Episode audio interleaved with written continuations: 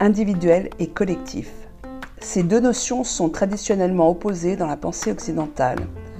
Et cette opposition, plus particulièrement avec la crise liée à la pandémie mondiale, semble sceller aujourd'hui la victoire ultime d'un individualisme triomphant au détriment d'un collectif conspué et en crise. Et si on essayait de repenser différemment la question de l'individualisme et du collectif en allant explorer du côté de la philosophie africaine et plus particulièrement de la sagesse Ubuntu. Signifiant humanité en langue sosa, cette philosophie de l'unité par les liens qui nous définissent a été mise en lumière par le projet de réconciliation post-apartheid mené par Nelson Mandela et Monseigneur Desmond Tutu, qu'il avait notamment traduite par son expression devenue célèbre Je suis parce que tu es. Beaucoup de choses ont été dites sur Ubuntu, et notamment le fait qu'elle n'était qu'une sagesse africaine, difficilement exportable. Pour contredire cette idée reçue et réductrice et nous aider à comprendre cette philosophie dans sa dimension universelle et sans un prisme occidental, j'ai demandé à Miki Masongo, docteur en philosophie et auteur de nombreux livres, de nous parler de Ubuntu dans ce nouvel épisode du podcast S'ouvrir aux différences. Alors qu'est-ce que Ubuntu et comment cette philosophie universelle de la relation peut-elle nous éclairer pour un leadership conciliant individuel et collectif fait de cohésion et d'interdépendance? Merci Mickey de ce moment.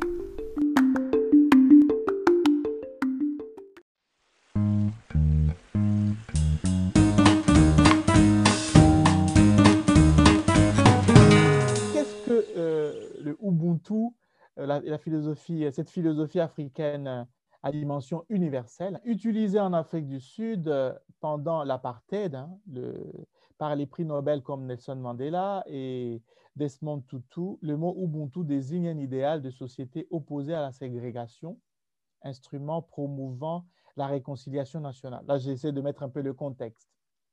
Une notion qui se traduit par l'humanité et la fraternité. En savoir occidental, on dirait, ça veut dire humanité. Il y a l'humanité en tout être, il y a la fraternité chez tous les humains, c'est le Ubuntu parce qu'on le trouve dans beaucoup de langues, comme la langue Sosa en Afrique du Sud. Moi, je suis swahiliphone. En swahili, on dit euh, Bumuntu. Vous voyez, il y a le radical reste ou ça veut dire l'humanité. Donc, ce qui fait que celui qui est devant vous, il y a une humanité en cette personne, comme celle qui est en vous. Alors, nous sommes dans une fraternité universelle liée par notre humanité. Donc, ça, c'est un élément très important. Même quand on parle de euh, je suis quand même dans cette interaction, dans cette réciprocité, mais le fond qui sous-tend euh, ce je suis car tu es, c'est d'abord cette humanité. Que ça va transcender toutes les notions de ségrégation. On comprend bien pourquoi la société frappé par la ségrégation raciale en Afrique du Sud, et comment Mandela et, Desmond Tutu, au lieu de, d'aller de la violence à la violence, ils disent, mais même dans le bourreau, même dans celui que je n'aime pas, il y a l'humanité. Comment sonder les, ce qu'on appelle en philosophie les accidents de l'être, avoir l'être en soi. Ça, je trouve que c'est, très important à retenir quand on parle de, du Ubuntu. Déjà au niveau le qu'est-ce que euh, cette pensée Ubuntu. Ce terme, je disais, ce terme Ubuntu incarne la croyance en un lien humain universel. C'est pourquoi je disais, si on applique l'intersubjectivité de Husserl à un Allemand, à un Français, à un Congolais, c'est parce qu'il y a le rapport entre les humains. Et le Ubuntu sous-tend aussi cela. Il y a ce rapport universel entre les humains ce qui fait que l'applicabilité de, ce même, euh, de cette même pensée, elle, transcende les barrières géographiques, historiques, les barrières que l'on peut, peut essayer de créer.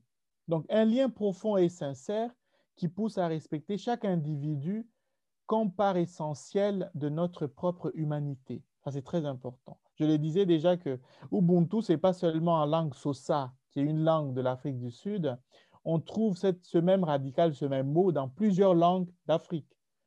Mhm. Euh, en Swahili, je disais déjà euh, Bumuntu, on peut trouver en Lingala, en, en Zulu, en, en Kinyarwanda. Il y a beaucoup de langues qui traduisent cette, euh, cette idée essentielle autour de l'humanité. Alors, du coup, je comprends bien pourquoi cette traduction qui devient un peu universelle de Ubuntu comme je suis car tu es, c'est dans le sens que il y a l'humanité en chaque être. Si je suis, euh, je suis ce que je suis, c'est parce que tu es aussi ce que tu es, mais le lien qui nous unit, c'est cette humanité.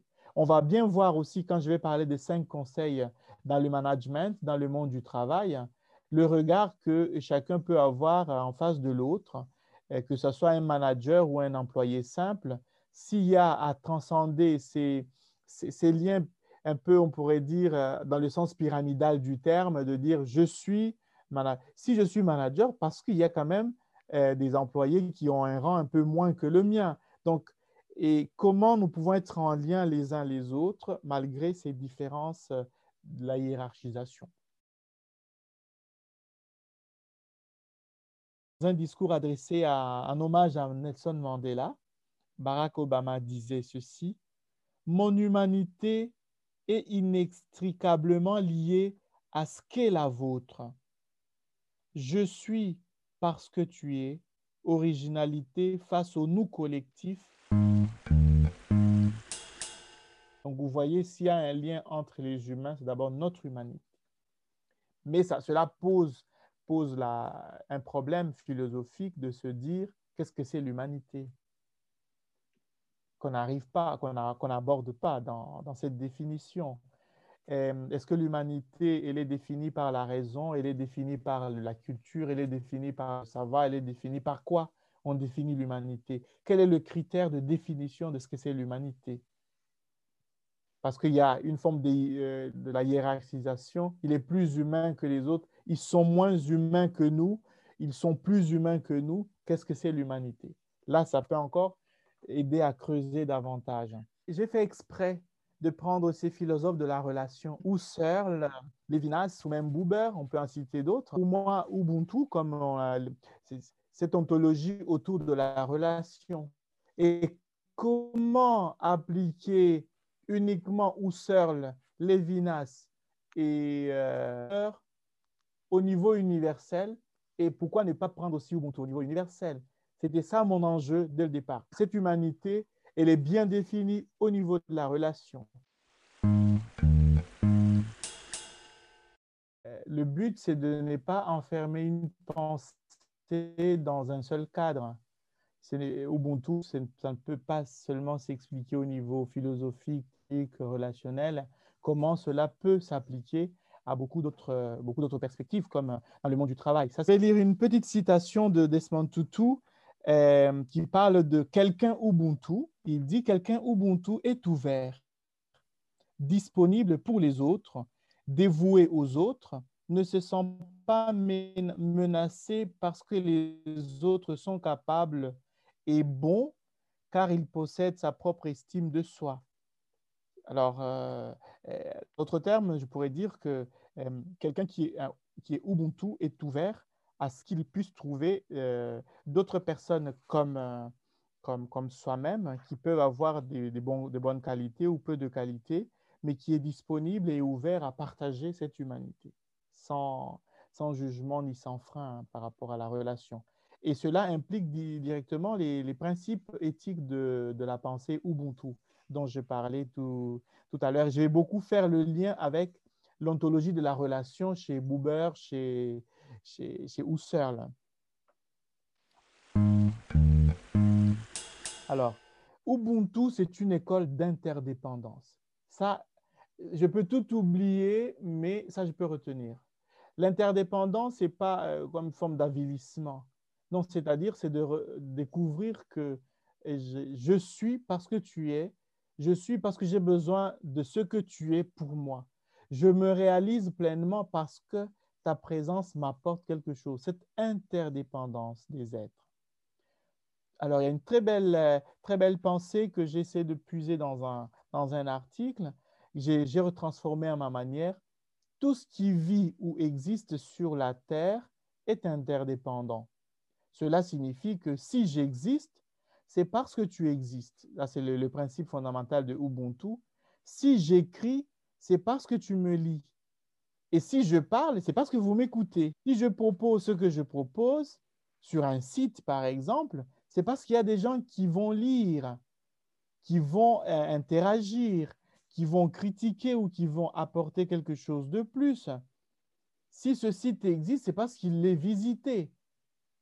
S'il existe par soi, sans qu'il y ait une interaction, il y a un petit problème. Donc l'interdépendance, vous voyez jusqu'à quel point on va avec l'interdépendance, cette relation dont on parle, cette réciprocité relationnelle. Ce qui m'importe désormais, ce n'est plus ma propre survie, mon épanouissement personnel, mais c'est surtout la vie avec les autres. Comment les autres interagissent dans ma vie, dans mon quotidien, dans mon travail comment il m'apporte quelque chose de plus? C'est l'interdépendance humaine, elle s'étend à tout ce qui existe, à tout ce qui arrive dans ma vie, et puis on peut étendre cette interdépendance humaine à tous les niveaux, au niveau écologique, euh, au niveau de préservation de la nature, au niveau des espèces, au niveau de la sauvegarde de la planète. Donc on peut étendre cette pensée dans, dans plusieurs domaines. Et je pense que euh, ce que vous avez aussi développé, je pense, en, lisant un de vos commentaires dans votre livre certainement, est sur l'intelligence inclusive. C'est ce que j'ai trouvé chez Martin, Martin Buber. Hein, chez Martin Buber, on trouve, il développe dans son livre Je et tu, je le cite, Je m'accomplis au contact du tu. Et je deviens je en disant tu toute vie véritable est rencontre. La relation avec le tu est immédiate. Entre le je et le tu ne s'interpose aucun jeu de concept. C'est une vérité, c'est-à-dire ce n'est pas une machination intellectuelle de dire je, tu, une gymnastique intellectuelle, c'est dans la relation, c'est dans le vrai. Je me réalise que je, je dis je, c'est parce qu'il y a un tu qui est devant moi. Et pour Buber, je pense qu'on est, on est, d'accord. Ce n'est qu'ainsi que l'on peut comprendre la philosophie de la rencontre, la, philosophie de la relation. Et moi, j'ai pris un autre, un, autre exemple qui est aussi très, très frappant, qui rentre dans cette euh, ontologie de la relation, c'est Lévinas, dans Totalité infinie. La rencontre avec l'autre s'accomplit dans le visage. La notion du visage, bon, une notion particulière à sa, philosophie, mais on peut comprendre euh, avec le, lien avec Ubuntu. La notion du visage est fondamentale chez Lévinas. Il la définit comme la, la façon dont l'autre se présente. C'est par le visage que s'exprime l'altérité de l'autre. L'autre aborde le moi, le bouleverse de l'extérieur et l'appelle. Je deviens moi-même en répondant à l'appel de l'autre. Alors, m'inspirant de cette philosophie de la relation Ubuntu en passant par Buber et Lévinas, c'est l'analyse que je fais dans mon livre sur euh, la philosophie de l'interculturel. J'affirme que la culture A ne peut pas se réaliser sans la culture B. Penser qu'une culture s'auto-engendre est une illusion démesurée. Toutes nos cultures naissent soit des cultures qui disparaissent ou se forment sur base d'emprunts. C'est la logique de la réciprocité, même au niveau des cultures on voit très bien que euh, il y a des, choses que nous faisons dans nos, propres cultures. On, peut, être peut-être dans l'évidence de dire ça, ça nous appartient, mais peut-être pas. On l'a emprunté ou ça vient d'une culture qui est déjà morte hein, ou qui est désuète.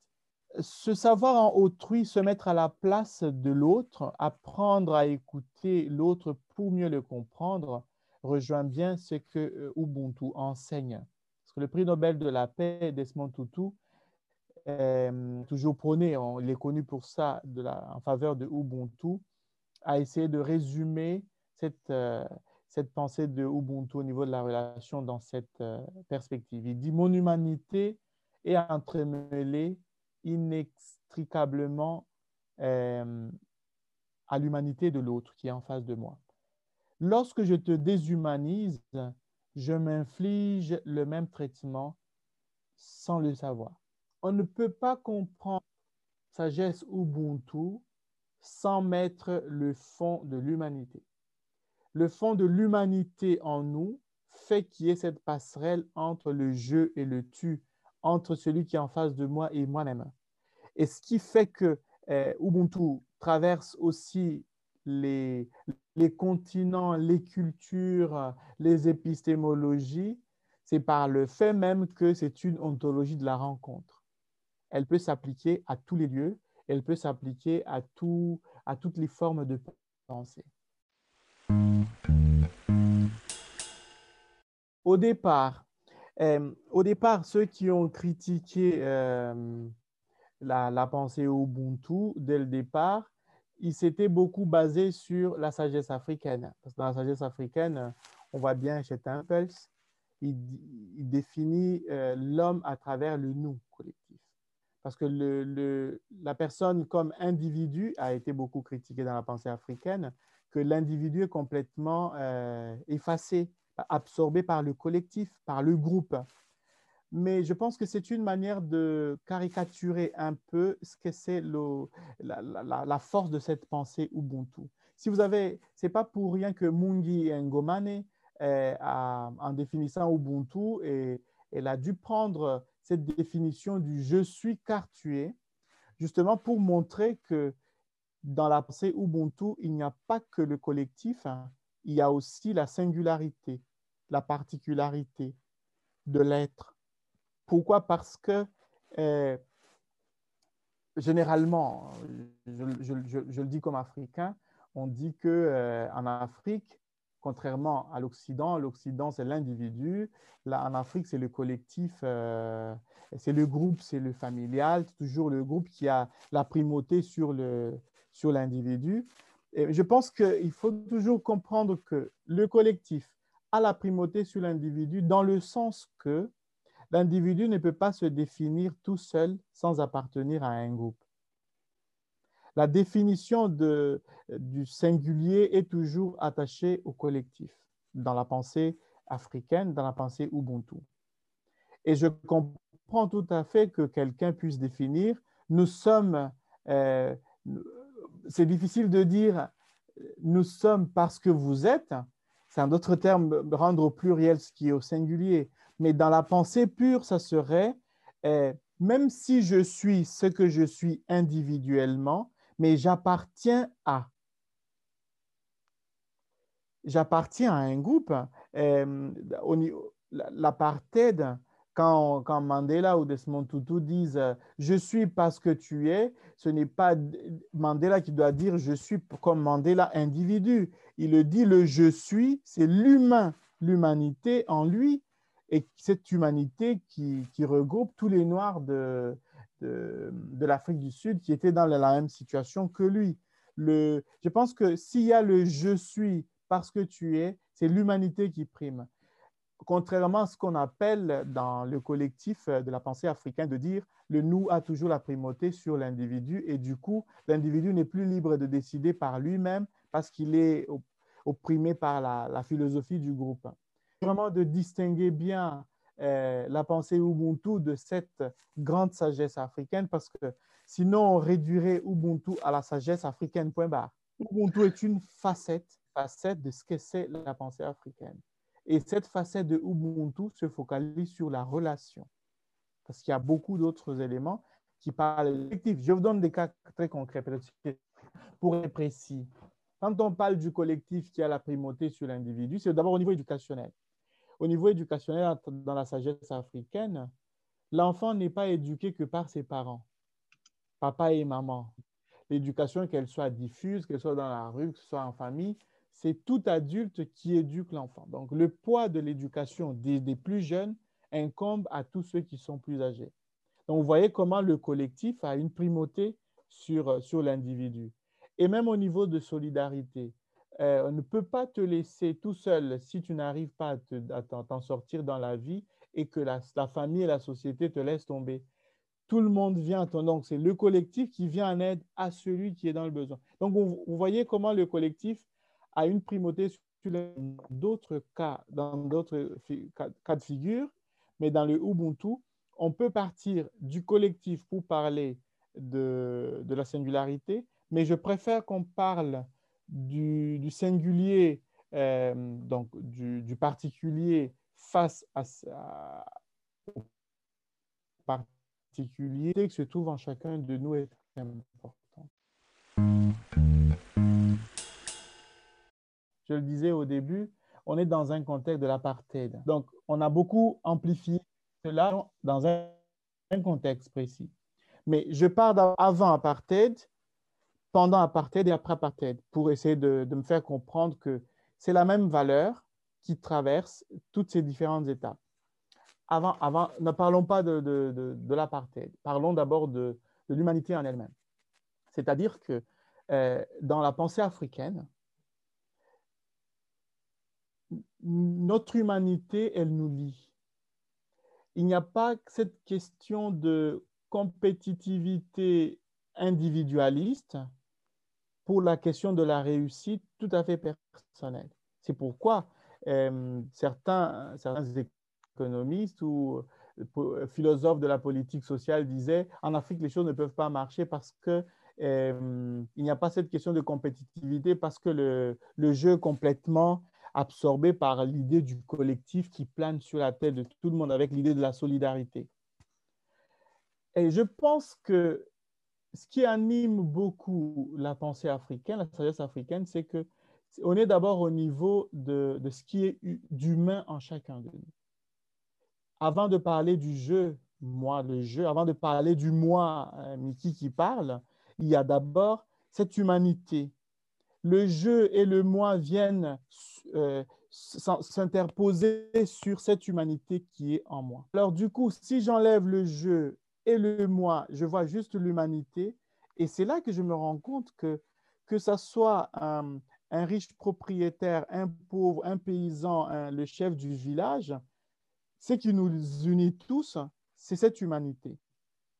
Là, je vais encore un pas plus, plus avant de revenir sur la, pensée occidentale hein, qui a dans votre, dans votre réflexion. Si l'on prend l'humanité comme point de départ dans cette pensée africaine, on l'applique dans un contexte de l'apartheid, nous ne méritons pas le traitement que nous subissons parce que nous sommes humains comme vous. Nous avons de la même valeur humaine comme vous. Mais pourquoi vous nous sous-humanisez? Je suis humain comme vous êtes humain. Je suis humain comme tu es humain. Parce que Ubuntu, Ubuntu en Swahili, c'est ça, c'est l'humanité qui me fait parler. Si vous êtes humain comme moi je suis humain, et pourquoi je dois mériter ce traitement que je subis? Parce que si on fait l'inverse, si on fait l'inverse, moi je vous fais subir le traitement que vous me faites subir, vous allez dire c'est inhumain. Et alors pourquoi moi je dois le subir?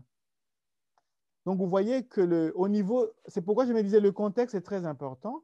Et après, on peut rajouter toutes les études psychologiques, euh, des concepts sur le moi, les réalités Ubuntu.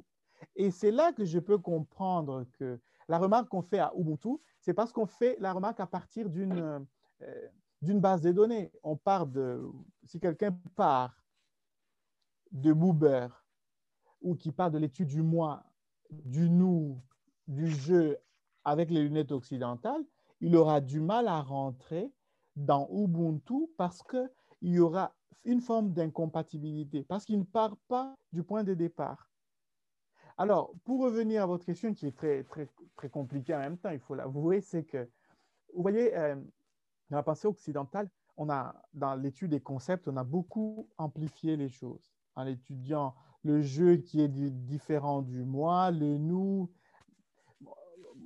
Je pense que quand on parle du je suis euh, dans Ubuntu car tu es, euh, moi je parlerais peut-être de mon interprétation personnelle. Si on demandait à Mundi Ngomane, il pourrait peut-être dire aussi autrement ou quelqu'un d'autre. Moi je pars plus au niveau de l'être en soi. L'être de, de moi qui vous parle et en même temps, comment je peux le distinguer du jeu de, la personne et en même temps le moi psychologique? Je me dis, c'est moi qui vous parle, je suis parce que, parce que tu es, dans le sens que je suis humain parce que tu es humain. Et de là peuvent découler d'autres compréhensions qu'on peut euh, essayer d'élaborer à partir de ça. Donc c'est là la, difficulté au niveau de comment trouver la compatibilité entre une pensée existante, par exemple dans, dans l'hémisphère euh, occidental, et comment comprendre Ubuntu dans son contexte, qui est typiquement un autre contexte de naissance de la pensée. Vous voyez la notion de l'individu tel que, euh, on pourrait dire, tel que disent les philosophes, le solipsisme, vraiment un, un être coupé de la relation, dans la pensée africaine, ça n'existe même pas. On ne peut même pas penser un être coupé de la relation. Et du coup, c'est difficile de parler de l'individu. Le mot en soi, individu, on sent tout de suite que c'est pas pensable que tu sois coupé des autres. Tu es fait pour les autres.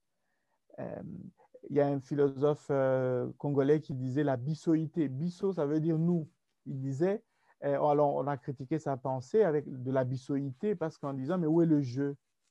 Si vous ne parlez que du nous et le jeu se sent étouffé complètement, l'individu se sent complètement euh, broyé par le nous collectif.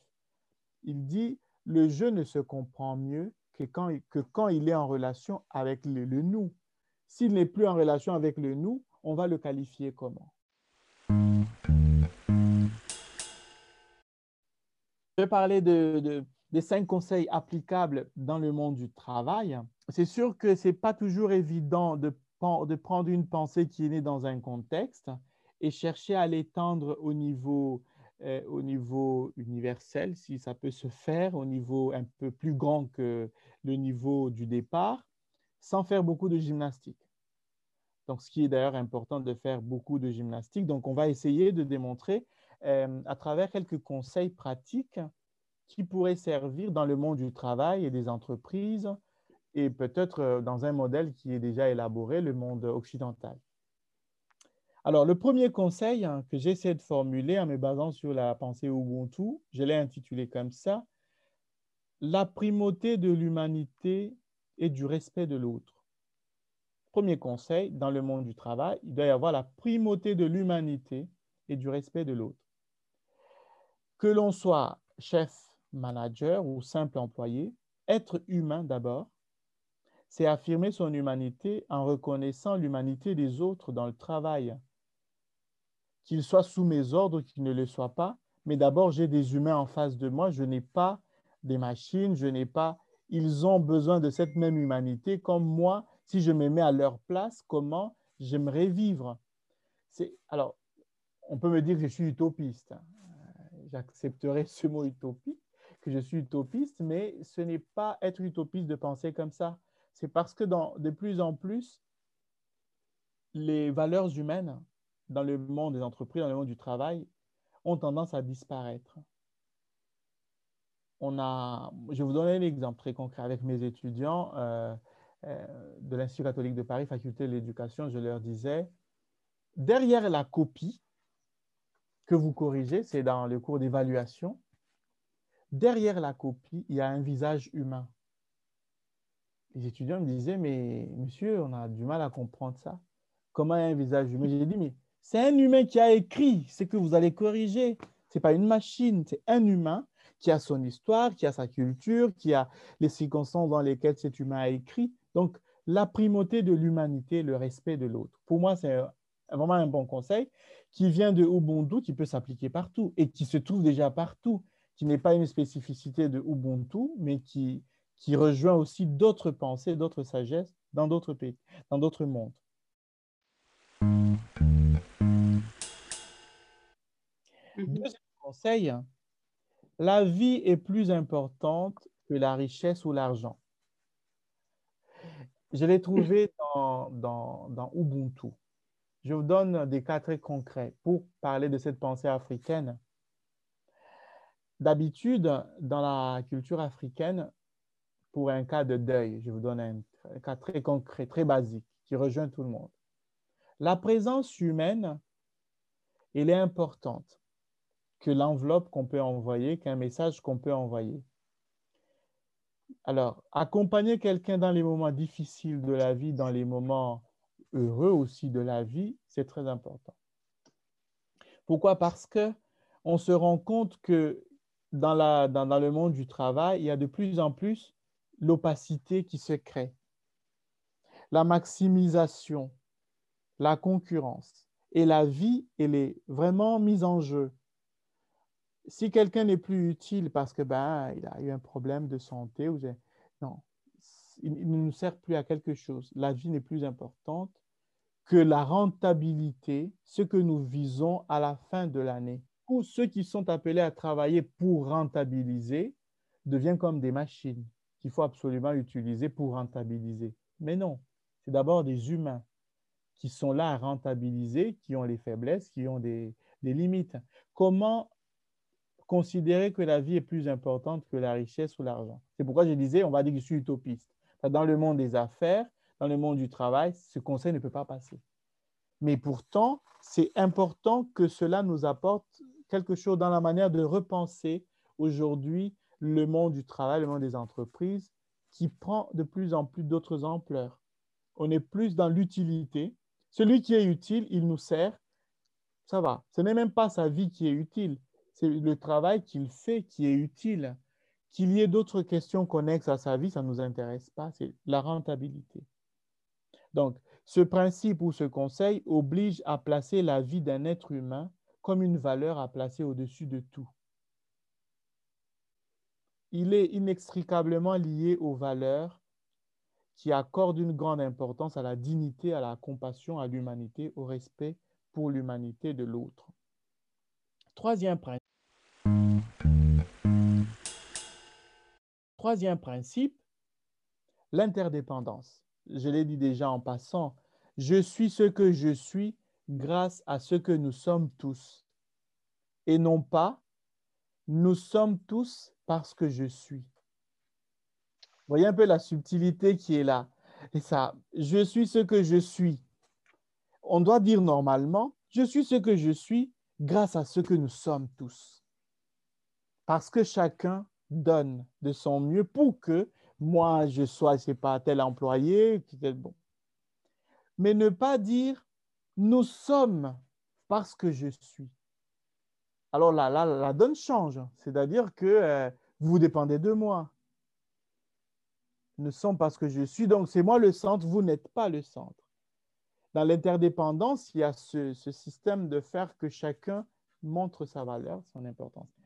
Est-ce que vous me direz à la fin si ces conseils sont applicables ou bien sont complètement utopiques? Je vous laisserai la, réaction à la fin. Le, le quatrième conseil que je donne, c'est la philosophie du dialogue et de la réconciliation. La sagesse Ubuntu fonctionne dans un sens favorisant la réconciliation plutôt que l'hostilité et l'intransigeance, voire l'éloignement des parties lors d'un différent, lors d'un problème. La philosophie Ubuntu fonctionne ou travaille, aide les protagonistes quand il y a un conflit justement à trouver des moyens euh, de dialogue, des moyens essentiels que d'aller plus, que d'utiliser les grands moyens qui mettraient peut-être la vie humaine en danger, qui mettraient en danger cette valeur de l'humanité de trouver des moyens, des médiations de réconciliation qui sont favorables à valoriser la vie humaine.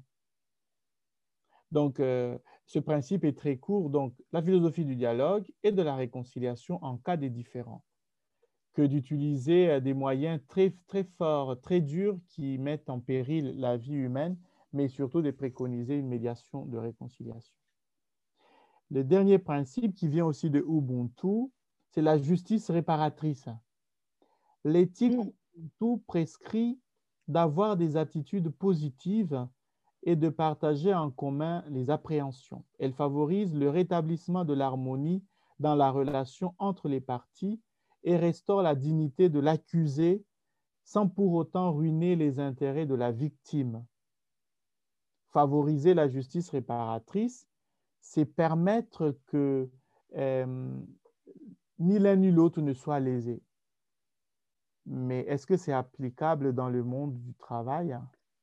Voilà, un peu, je pourrais dire que j'essaie de faire un peu le, tour de, voilà, de, ce que moi j'entends par euh, pensée Ubuntu, et sachant que c'est une, euh, une pensée qui commence peut-être à émerger un peu, mais qui existe depuis toujours, qui n'est pas, vous l'avez bien souligné, j'ai apprécié votre remarque, qui n'est pas dissociée de la pensée africaine.